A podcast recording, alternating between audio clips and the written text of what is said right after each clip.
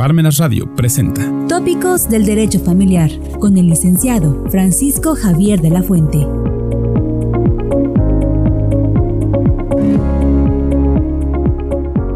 Hola, ¿cómo están? Muy buenas tardes, tengan todos ustedes.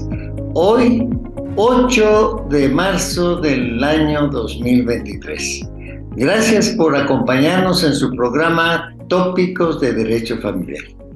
Y este día, en especial este día, 8 de marzo del año 2023, tenemos un gran eh, referente, una gran persona que es símbolo de la lucha por las mujeres. Esto es la licenciada, abogada, maestra Luz del Carmen Arredondo Díaz. Ella es abogada egresada de la Escuela Libre de Derecho de Puebla maestra en Derecho por la Benemérita Universidad Autónoma de Puebla, y en su vida laboral ha incursionado en el derecho fiscal y administrativo. Ha sido asesor política y promotora de la defensa de los derechos de las niñas, niños y adolescentes. En su paso por el DIF municipal, promotora de derechos humanos, también en la Comisión de los Derechos Humanos del Estado de Puebla, promotora de los derechos humanos de indígenas en la Subsecretaría de Atención a Pueblos Indígenas del Estado de Puebla. Y finalmente hoy es responsable, ¿verdad? Y representante del Frente Nacional contra la Violencia Vicaria. Capítulo Puebla, activista, defensora de los derechos de la mujer, conferencista sobre cómo ha sido, ha sido sobreviviente a la violencia vicaria, lo que le ha hecho que promueva la visualización de los derechos de mujeres, niñas y adolescentes. Su mayor logro es el impulso desde las colectivas sobre la ley vicaria para que fuera una realidad en el estado de Puebla. También promueve la ley vicaria en todo el país, asesorando a mujeres y gobiernos en torno a esta ley. Maestra Luz del Carmen Arredondo, muchas gracias por acompañarnos en este día.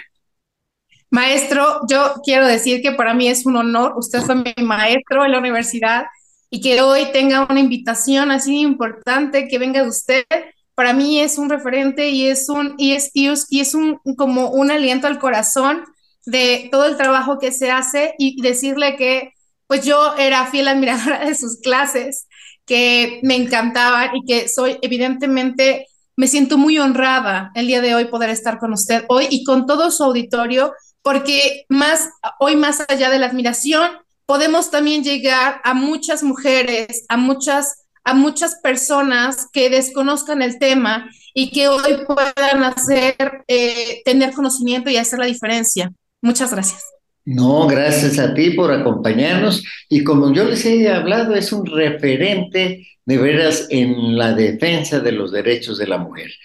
Pero la realidad es algo sobresaliente. Yo quisiera que me dijeras, ¿por qué de esta fecha y qué representa para la mujer este día? Es que Mira, mire, mire, licenciado maestro, creo yo que este día es, es el refrendo de todas las mujeres por la lucha de nuestros derechos. Más allá de una celebración, para nosotros es el compromiso de seguir abonando por la defensa y la purga de nuestros derechos. Si bien es cierto, hemos conquistado muchos, muchos lugares, muchos escaños, y, hemos tenido grandes logros en el reconocimiento de nuestros derechos, también significa que todavía hay mucho terreno por el que trabajar, muchas mujeres por las cuales salir y hablar, muchas mujeres que no tienen el valor todavía de romper este círculo de violencia, de incluso saberse como víctimas de violencia y que necesitamos que sepan de la defensa de sus derechos y de sobre todo se dice que uno se vuelve feminista con su propia historia. Y entonces en, este marco, en, este sentido, todas las mujeres necesitamos gritar, decir, hablar, comunicar, para que muchas otras mujeres puedan saber y conocer sus derechos. Bien, es cierto lo que tú dices, de verdad. Eh, yo también hablaba de que tú eres una referente contra esta ley vicaria, ¿verdad? Eh, realmente lo viviste en carne propia. Sabemos tu lucha aquí los poblanos, los que te apreciamos, te queremos y de verdad no sé ese dolor tan inmenso que a veces representabas, pero que no cesabas que no cesabas y dices, voy por más, y lo lograste. Y lo lograste en esa lucha y las mujeres están muy felices por ese logro.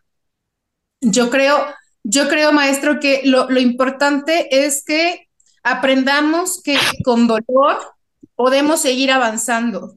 Muchas de las cosas que nos detiene cuando somos mujeres violentadas es que no queremos más dolor, no queremos generar más dolor. Entonces creemos que si nos mantenemos en, en estáticas, en el lugar en donde estamos, en donde ya hay agresión y violencia, en algún momento esta va a cesar. Algo que yo hoy digo ya con mucho orgullo y con mucho trabajo emocional y psicológico es, si yo siendo abogada, yo siendo defensora de derechos humanos, yo vivía violencia y me callaba por vergüenza, por temor, por, por, por por no saber incluso em, gestionar mis emociones. Y como le digo, este estatismo hace que, que pensemos que si nos quedamos quietas, esto va a parar en algún momento. Y aquí hago referencia mucho de una frase que siempre digo en todas las conferencias y en todas las charlas que digo. Violencia que no detienes es violencia que siempre escala. En tu vida, en tus posesiones, en tu estabilidad emocional o lo peor en tus hijos o en tu propia vida, en, el caso de un feminicidio.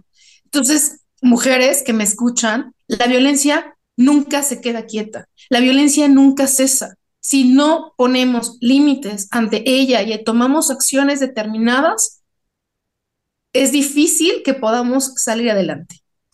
Cierto, muy cierto lo que te dices. Es por ello también que Naciones Unidas en este Día Internacional de la Mujer, reconoce y homenajea a las mujeres y niños y a las organizaciones que como tú luchan por ellas, ¿verdad? Por el avance de la tecnología transformadora y por el acceso a una educación digital.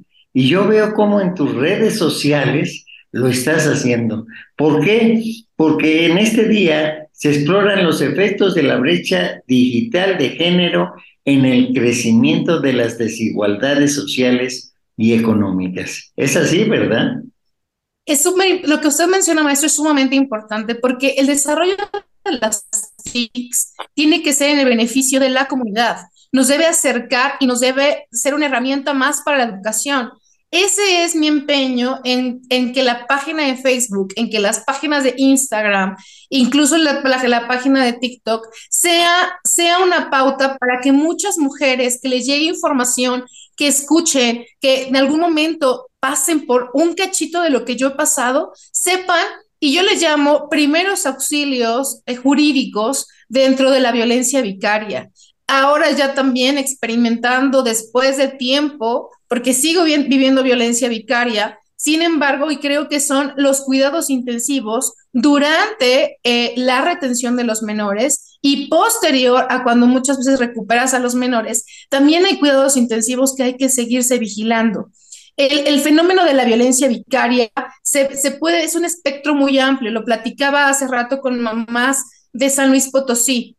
Y les comentaba que hay un espectro antes de la violencia vicaria, cuando están las amenazas incesantes de te lo voy a quitar, te voy a dar en donde más te duele, eh, no te voy a dejar ver a los, menor, a los hijos, o empiezan estas, estas, estas frases donde, donde, intentan desvincular a la madre del hijo sobre eso, una loca, no le hagas caso, no sigas sus instrucciones, quitando y restando autoridad como, como esta figura filial que tenemos con nuestros hijos. Y después, cuando sucede la sustracción y o retención, siempre hago la distinción. La sustracción es cuando una mamá, teniendo la guarda y custodia, el padre eh, se lleva al menor hijo. Es, es, eso es lo que podemos llamar un robo, ¿no?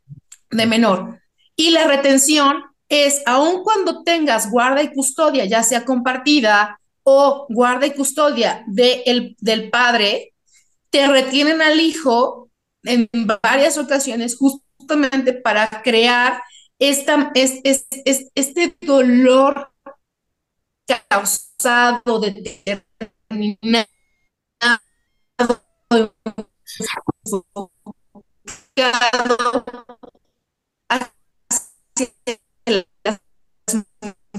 mujeres. Es muy importante que las mujeres sepan distinguir esto, digamos, ante la, porque piensan, derechos, no es así, padre conviviente, ¿no? Porque tenemos derecho a las visitas, incluso a las madres que no tenemos guarda y custodia. Y ese derecho a las visitas te hace una madre conviviente y tienes derechos y obligaciones en relación a eso, pero también el padre tiene derechos y obligaciones por cumplir las visitas determinadas de los niños con las madres. Si estas no se llevan a cabo, opera actualmente la violencia intrafamiliar o familiar de tipo vicario. Es sumamente importante que lo sepan porque sí, es verdad, todavía estamos luchando y la verdad es que ayer, eh, el día de, recientemente tuvimos una reunión con el gobernador Sergio Salomón en la cual recibió muchas colectivas de mujeres entre ellas justamente el Frente Nacional contra Violencia Vicaria, capítulo Puebla, en el cual pudimos hablar y decirle, necesitamos que las autoridades se capaciten, necesitamos la legitimidad de las autoridades para aceptar este tipo de violencia. Si el Congreso ya aceptó y ya tenemos una ley normativa que entró en vigor a partir del 3 de agosto del año, del año 2022, es necesario que las autoridades se pongan a estudiar, acepten y visibilicen este tipo de violencia en sus espectros. Sí, es cierto, y como tú lo dices, es una lucha constante, permanente, no puede uno desmayar. Decían apenas unos referentes norteamericanos que para la igualdad de género todavía dilata como 30 años. Y digo, ay Dios mío, ¿cómo tantos años?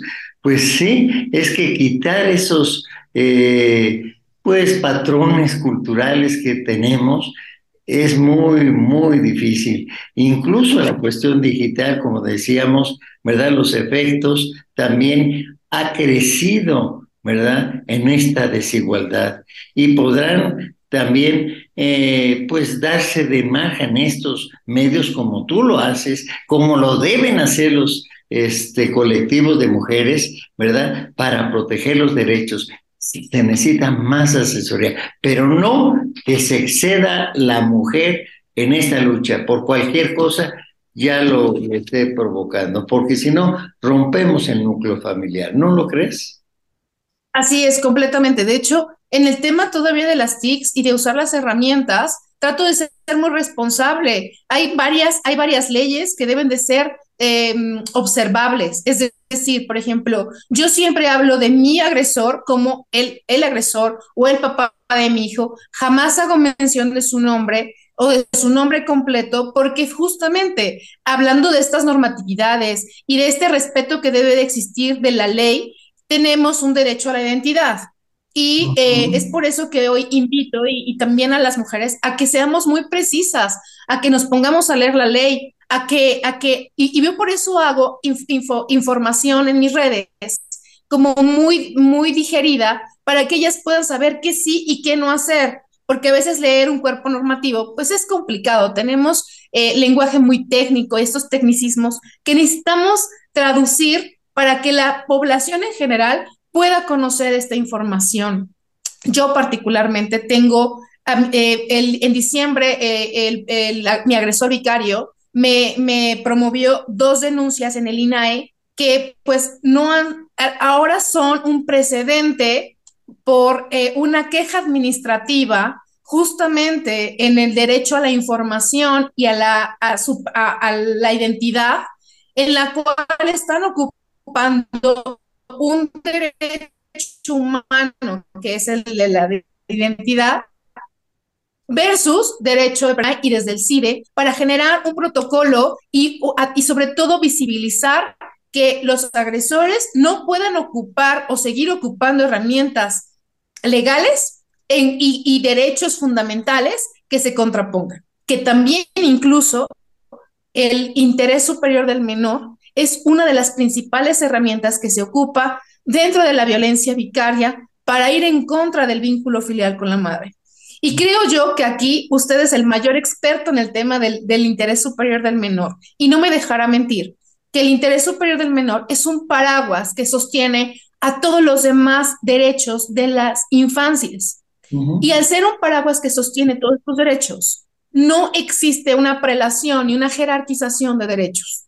Entonces, para las autoridades, no ha sido suficientemente claro esta situación que, que, viene inmersa en la Convención de los Derechos de las Niñas, Niñas y Adolescentes. Requerimos que se pongan a estudiar y que sobre todo hagan valer el protocolo de atención a la justicia con perspectiva de infancia que emitió la Suprema Corte de Justicia de la Nación. Entender, asumir también esta, esta tarea es, es importantísima para nosotros. Creo yo que no solamente nosotros, las, los colectivos, las personas, los abogados, sino también las autoridades judiciales, porque como dicen, hay un protocolo y muchas veces nuestras autoridades judiciales no lo llevan a cabo y no lo practican, y eso es importante, ¿verdad? Totalmente. Fíjate que... Porque aparte finalmente eso genera, perdón, eso genera violencia institucional dentro de la violencia. Y entonces vivimos dos tipos de violencia. Y no solo nosotras, también nuestros hijos, porque finalmente la violencia vicaria tiene dos víctimas, las mujeres, pero también las infancias. Sí, cierto. Sí, porque a veces, como tú lo estás diciendo, por encima del interés, ¿verdad?, de los adultos, está el de los niños, niños y adolescentes. Y creo que esos no pueden ser ni instrumento, ¿verdad?, de un delito, como lo está señalando, que los tome yo como arma para perjudicar, para lesionar, y no se dan cuenta de quien realmente están perjudicando es al menor. Y es una persona que no tiene ninguna situación que ver, ¿verdad? Es correcto. Y sobre todo creo que desde las colectivas también hemos tratado de visibilizar este, eh, la defensa de los derechos de nuestros hijos. Pareciera que nosotros eh, somos las locas, ¿no? Las locas que vamos en la defensa de los derechos de las mujeres, pero también al defender, al defender nuestros derechos como madres de nuestros hijos, defendemos su derecho a, eh, a que ellos convivan de manera sana con, con sus madres. Sí. Muchas veces he escuchado a detractores diciendo que hay madres que violentan, que hay madres que, que, que, también son eh, que violan los derechos de los niños y no, me aparto de esta situación. Eh, yo creo que no darle seriedad a este tema, tocar indicadores, porque no podemos hacer una generalidad de también hay mujeres. Vamos a ver números, vamos a contar, vamos indicadores, vamos a tener población objetivo meta, vamos a poder saber cuántas mujeres realmente padecemos la violencia vicaria, pero también cuántas mujeres podrían ser eh, agresoras, ¿no? O violentadoras. Y créanme que el, el, indicador es bajísimo de las mujeres que sí llegan a violentar, ¿no? O sea, eh, pareciera absurdo, pero yo sí soy una mujer que cree en los números, cree en la ciencia y me parece muy puntual que necesitamos tomar conciencia y también las mujeres tomar conciencia de la lucha que hemos hecho y hemos encarnado otras tantas mujeres por la defensa de nuestros derechos y que estas leyes sean tomadas desde los valores, desde la responsabilidad, desde, desde la igualdad de condiciones, para que esto no sea un uso excesivo ni un peso para, cargado solamente para, para un rubro. Y, y de verdad, también es, es, es explicarles a todos los demás que las mujeres que vivimos violencia vicaria, de verdad tenemos todo en contra. Yo ayer les decía a muchas, a muchas mujeres que no nada más tienen temas de, de, de, de violencia vicaria. Seamos, o sea, seamos las mujeres que vayamos contra la corriente para que ya no seamos la corriente. O sea, seamos la corriente que impulsa a otras mujeres. Bien. Este, eh, abogada maestra, ¿qué me puedes decir de este sex, sexagésimo séptimo periodo de sesiones de la Comisión de la Condición Jurídica y Social de la Mujer, que trata de innovar y el cambio tecnológico, educación en la era digital para alcanzar la igualdad de género y el empoderamiento de todas las mujeres y niñas. ¿Qué me puedes decir de esto? Este es el punto medular de Naciones. Es que,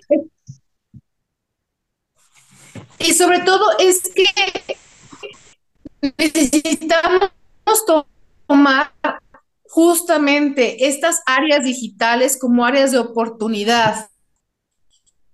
Necesitamos espacios educativos dentro de las áreas digitales.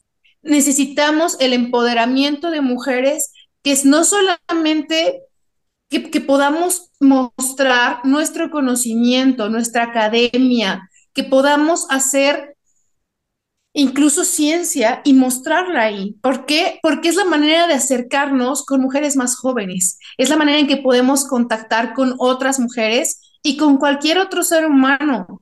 Básicamente creo paradigma, este cambio de paradigma nos debe dar la responsabilidad para hacerlo desde un marco legal, desde hacerlo un marco de valores, para, para qué vamos a transmitir, qué es lo que vamos a comunicar. Y el empoderar a mujeres y a niñas es sumamente importante. El mostrar a mujeres científicas, el mostrar a mujeres académicas, el, mostrar el trabajo de, de, las activistas, de su lucha, esto puede impulsar el empoderamiento de otras mujeres. Yo hoy, eso es justamente lo que, ese es, ese es mi trabajo, siendo mamá tomate en las redes.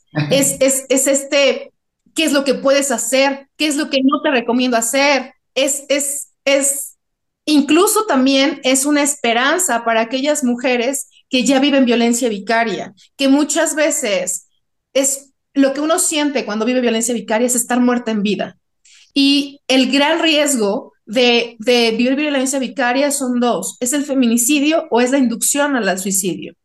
Y, y pasar por estas depresiones en soledad hace que si yo muestro un poquito de mi, de mi, de mi, de, mi proceso, les da esperanza para ver que el, el, día de mañana existe un algo, existe una lucha, existe un camino que seguir, que no podemos, que no deben de claudicar en su vida. Y eso es sumamente importante en, en, justamente en las redes que yo hoy no puedo tal vez llegar de casa en casa, pero a través de esta ventana a través de este portal puedo llegar a muchas mujeres que pueden escucharnos, a muchas niñas que pueden estar interesadas en, ser activistas, en, sus derechos, en decir, oye, mi mamá vive esto, oye, eh, yo, yo vivo esto, y puedan generar cambios interiores para que estos puedan ser el día de mañana exteriores.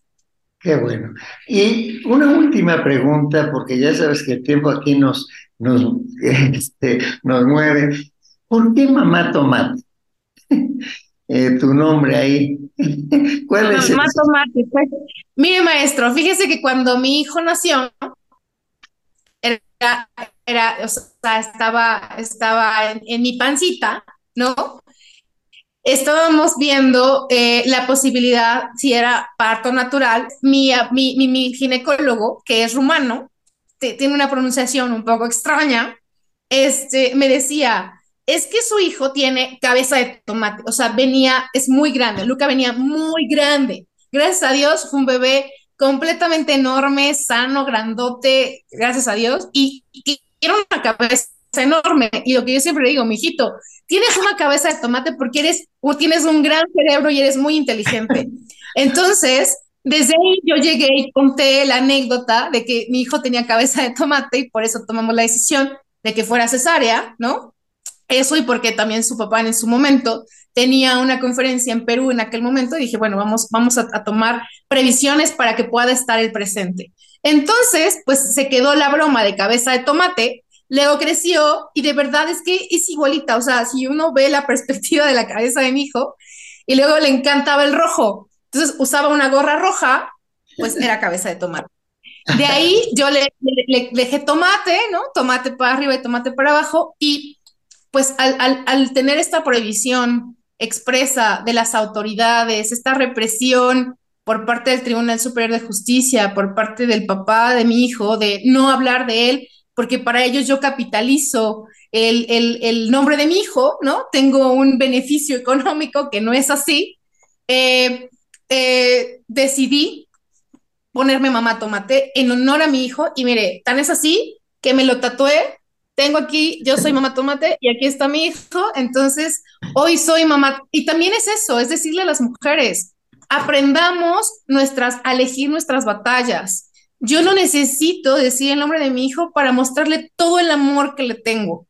No necesito, y puedo respetar su identidad, ¿no? El nombre y su identidad, pero todos saben quién es tomate y quién es mamá tomate. Entonces, es, es eso, hay que, hay que ser creativos, hay que ser resilientes, hay que mostrar la garra desde el amor y desde la compasión hacia nuestra lucha. Por eso.